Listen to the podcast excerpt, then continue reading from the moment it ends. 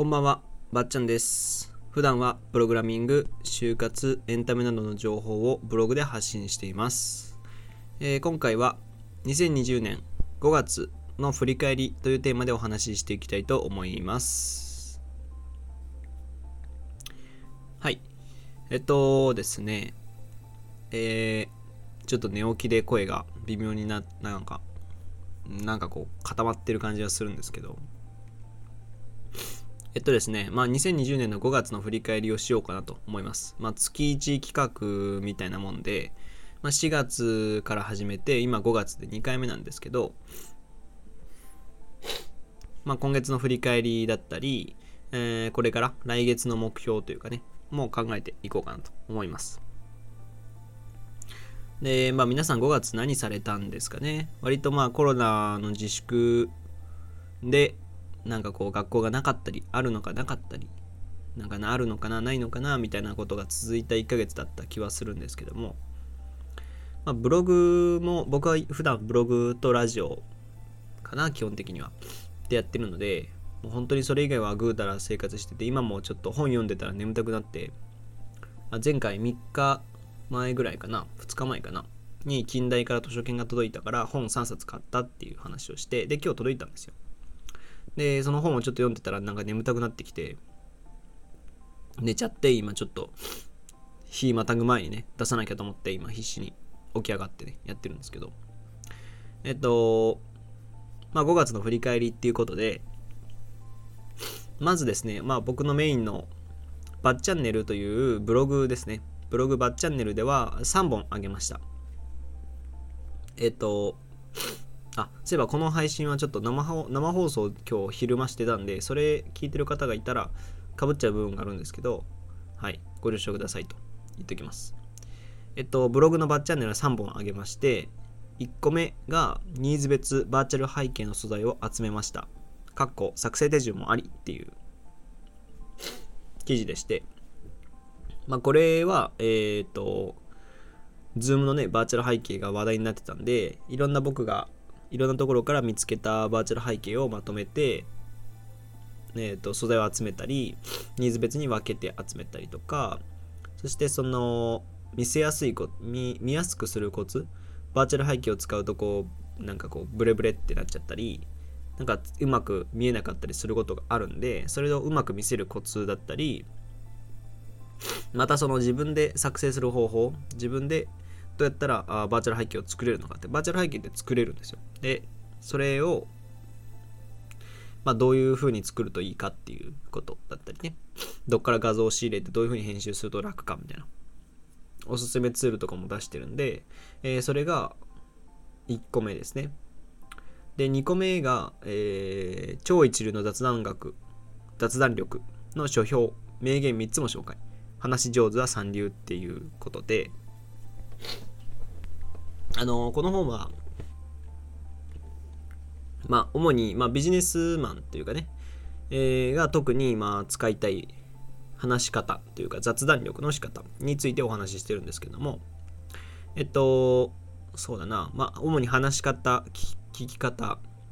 話し方、えー雑談から本題へ入るスムーズなスムーズに入る方法、まあ、この3つが大きく書かれていてでこの記事では話し方でも一つ聞き方でも一つ、えー本題に入る方法も一つ、まあ、主に一個ずつですね。名言を名言というか、まあ、これ実践できるなっていうのを書いてます。まあ本の書評はよくするんですけど今回は一つだけということですね。で2つ目あじゃあ3つ目か。3つ目がアイディア成果物のアイディア出しから設計に役立つツール。アイディアで差をつける。っていうことで、えー僕もともとプログラミングのメインの発信があってでそれをちょっと今回は書いてなかったんで今年今月。それはそのあんまりよろしくないんでプログラミングについて書くことをね一応やんなきゃいけないなと思って何書こうかなと思った時に僕エンジニアに新卒で入るんですけど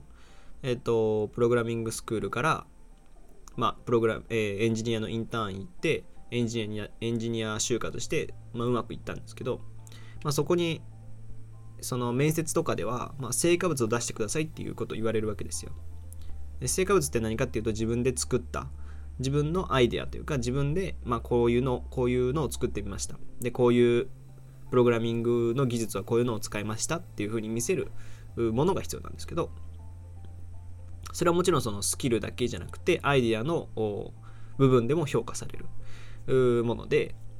で僕は割とこうアイデア出しとかアイデアの方を大事にしててそれを中心に書いてたんで僕はあんまりエンジニアとしてのスキルがない分そこで勝たなきゃいけないと思ったんでまあ、まあ、こういうブログとかねラジオとかやってる分ウェブマーケというかそのウェブの全体的な IT の全体的な知識は割と豊富というかねこれからこういう予想がつくとかそういうものに興味があったんでこれアイディアでまあ差をつけてでまあ就活でもね面白いねって言われたこともあったんで、えー、そういうところをメインで書いてます、まあ、そのアイデア出しに使ったツールだったりその設計最初は設計が大切なんで最初はというかうん、成果物を作るにあたって設計が大切なんですよ。データベースとつなげてどうとかね。えー、プロダクトっていうかまサービスを作るにあたって設計が一番大切なのでそれがずれちゃったり崩れちゃったりするともう最初からやり直しとかね本当にあるんで。だからまあそこに役立つするっていうのをまあ紹介しましたっていうことですね。でまあコツなんかも載せてます。でこの3つが3本あげることになったんですけどまあ、もともと、4月の時に来月の目標は5本あげるっていうブログ5本あげるっていうことを目標にしてたんですけど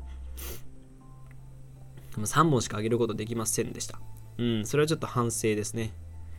あのまあちょっとまた後でも話すんですけどラジオをまあ今これスタンド FM でラジオ撮ってるんですけどちょっとこう収録してた分なかなかこう収録が多かったんででちょっと慣れてなかったんでこう全体のこうネタ探しというか何を喋るかとかそういうのをだなんとなくな台本を作ってる時間が長くて割とね時間を取られてしまった部分があったんでちょっとこれはまあ慣れてきたんで来月は多分うまくいくと思うんで5本来月も5本を目標にしようかなと思います。はい。で次なんですけどまあもっと本を読んだ方がいいなっていうふうには思いました。あの書評では一冊ねこの超超一流の雑談力っていう本を読んでたんですけどやっぱりね、まあ、月1冊2冊はいる読まなきゃいけないかなっていうふうには思いましたね、まあ、インプットなきところにアウトプットはない自分の中で思ってたんですけどとはいえなんか雑に扱っちゃったなっていう感じがしてますまあブログやってるんだからなんか読書しちゃうと時間なくなっちゃうんじゃないのっていう意見はあるかもしれないんですけどまあ、僕個人的には読書をした方がブログも書きやすくなる感じがしてます。特にビジネス書はね、ビジネス書ビジネス書とブログってちょっと似てて、書き方というか文字のこう、文章の書き方っていうのは全体的に似てるので、読んでこう何回もこうインプットしていくうちにアウトプットする時も、まあ、違う題材でもすごい書きやすいっていうことですね。なんでまあ今回ね、近代から図書券、さっき最初に話したんですけど、本が3冊届いたんで、えー、のその本はまあ2冊は読もうかなとか、そういうふうには思ってますね。で、まあ、バーチャル背景のこの素材集めましたっていう記事は不人気でしたね。これはあんまり重要なかったのかなっていうふうには思いますね。このラジオでもバーチャル背景の話したんですけど、全然聞かれてないですし、あんま興味ないんだなっていうふうに思いました。まあ、これはね、書いてみないと分かんないし、言ってみないと分かんないんで、まあ、しょうがないですね。はい。で、スタンド FM、まあ、ぜ今これ聞いてくださってるスタンド FM の、まあ、ちょっと前からね、タイトル、タイトルっていうか番組名も変えて、意識深めの FM バッチャンネルって名前に書いたんですけど、FM バッチャンネルっていう名前だけだと、ちょっと分かりづらいかなと思って、あの、どういう感じか、意識が高いっていうよりは、なんか考えてる時間の方が長いから僕の場合は、まあ、意識深めのっていうっていうふうに書いたんですけどが、えー、まあスタンド FM の方が26本ですね。えー、まあ先月の目標としましては20本だったかな。15本から20本出します。が目標ですっていうふうに書いてたんですけど26本っていうことでまあほぼ倍。あ先月の目標は、ん？あ、うん。先月の目標は20本ぐらいで、もともと先月は8本しか上げてなかったんで、8本から26本ってことで4倍、3倍近くですね。上げることができましたと。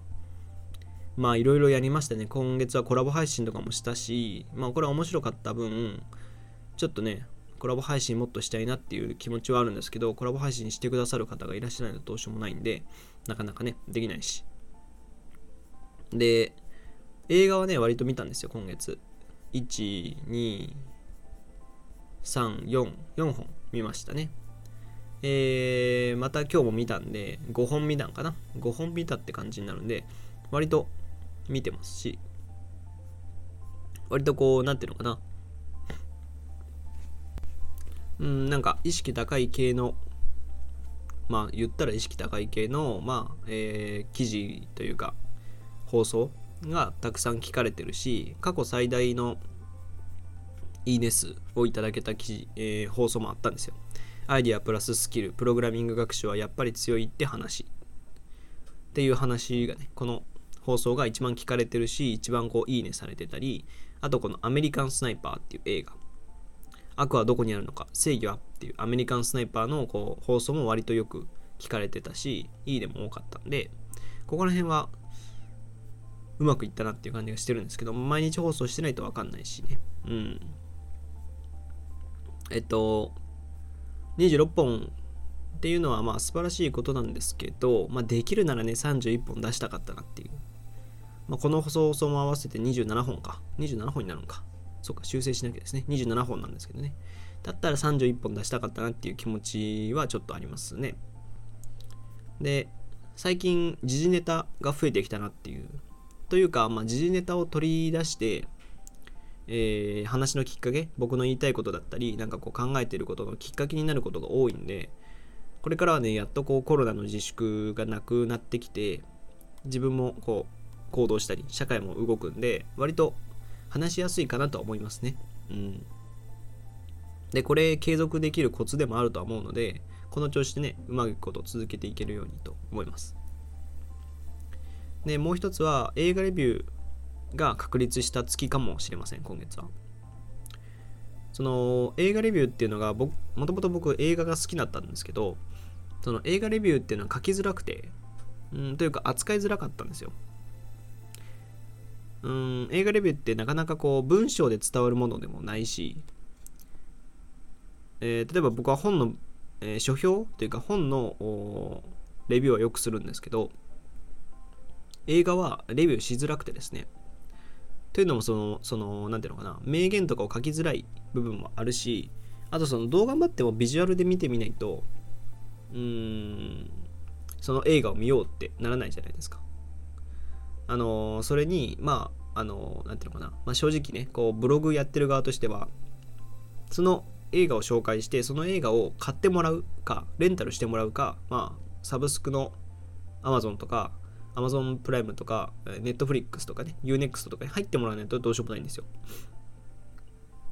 だから、まあ、その映画を通じて、じゃあ入ろうかとか、じゃあ買おうかとはならないんですよね。で、レンタルしようかっていうのも、レンタルもなかなか、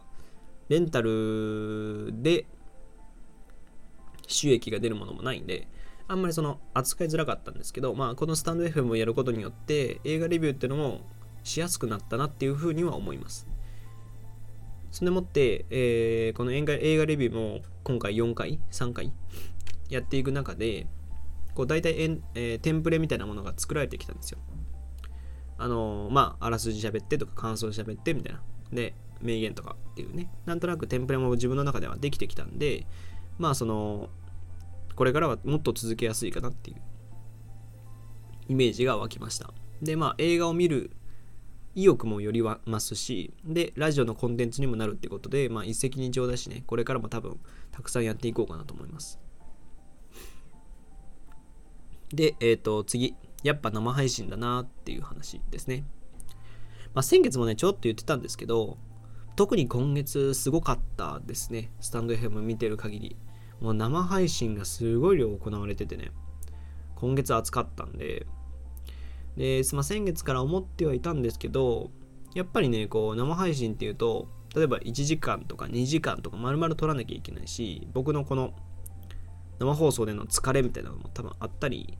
で夜になると僕友達とゲームするので、あの、その時間夜の時間ってやっぱり生放送よく聞かれると思うんですけど夜の時間が使えないっていうのとまあそういうこら辺が重なっちゃってですね生配信っていうのは結局今回の今日、えー、5月31日の昼間しかやってなくてですねでまあみんなに皆さんにこう聞いていると、まあ、生配信ってやっぱりつながりがあると。だからまあ聞き戦の方も割とたくさんいらっしゃるし生配信しか聞いてないという方もたくさんいらっしゃるっていうことなのであのー、まあこれからはちょっとね合間合間でも少しでもいいから生配信しようかなっていう感じはしてます。うん。まあそれはねちょっと視野視野に入れていかないとうんまあ別に負け勝ち勝ち負けはないんですけど僕もフォロワーを増やしたいって気持ちもたくさん持ってるしいろんな人とつながってみたいしね。そういう意見を汲み取った上でプログラミングとかねそのレビュー、えー、エンタメだったり就活の話とかもたくさんできればなと思うので。はい、まあ、そういう感じでやっていきますと。で最後収益についてなんですけど、えー、今月は発生金額が3万5056円で承認金額が5000円ぴったり。ということでえっと4月に比べて発生金額が増えてるんだけども承認金額が減ってるということですね。えっとまあこれに関してはあのいい感じです。あの月5000円の収益っていうのがまあどれぐらいねかっていうのはあるんですけど発生金額っていうのはあのちょっと質問いただいた方がいらっしゃったんですけど今日生配信しててねあの質問しててしてくれた方がいらっしゃったんで喋ると発生金額っていうのは僕のリンクから買ってくれた人でも送金というか、えー、決済してない人。で承認金額っていうのは決済した人ですね。その中でも決済した人です。なんで3万5056円分のうちの5000円は払われたんですね。えっ、ー、となんですよね。だからまあ今回のただ収入的にはもちろん減ったんですよ。収入というかバイト代というかね。ブログのお金としては減ってるんですが発生金額が増えたっていうことはとても素晴らしいことなんですよ。つまり僕のブログ記事を読んで買ってみようって思った人が3万5056円分いるわけですよね。で、逆に先月は2万2000円分の、まあ、買おうって思った人がいるわけで、まあ、僕のブログの価値、ブログの記事の価値的には3万5000円分あると思ってる、僕は思ってるので、発生金額ってそういう見方をすると思ってるので、まあ、あの、いいことかなと。いい傾向かなと。収入は減ったけど、まあ、いずれこれは伸びていくだろうなっていう感じはしてます。いい感じですね。またもっと本当ブログ記事をだから上げるといいと思います。で、まあ先月はあブログ5本、えー、ラジオ15本から20本っていう風に、で、ラジオを中心にやりましょうっていう風に書いたんですけど、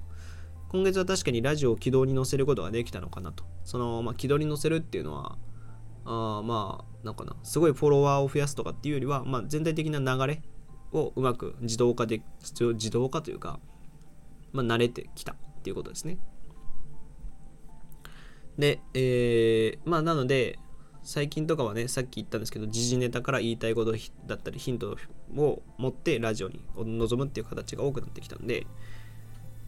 まあねなんで来月こそ5月あ、5月じゃない。来月こそ5本、ブログ 5, ブログ5本、で、スタンド FM は毎日更新で、えー、合間を縫ってライブ配信をするという形でいこうかなと思います。うん。で、多分このちゃん、これをちゃんと続けていけば、まあ、ブログももっと見られる、PV 数も伸びるだろうし、スタンド FM も聞かれるだろうなっていう、まあ、つながりも増えていくだろうなっていうか、感じがしてます。はい。というわけで、今回はここら辺なんですけど、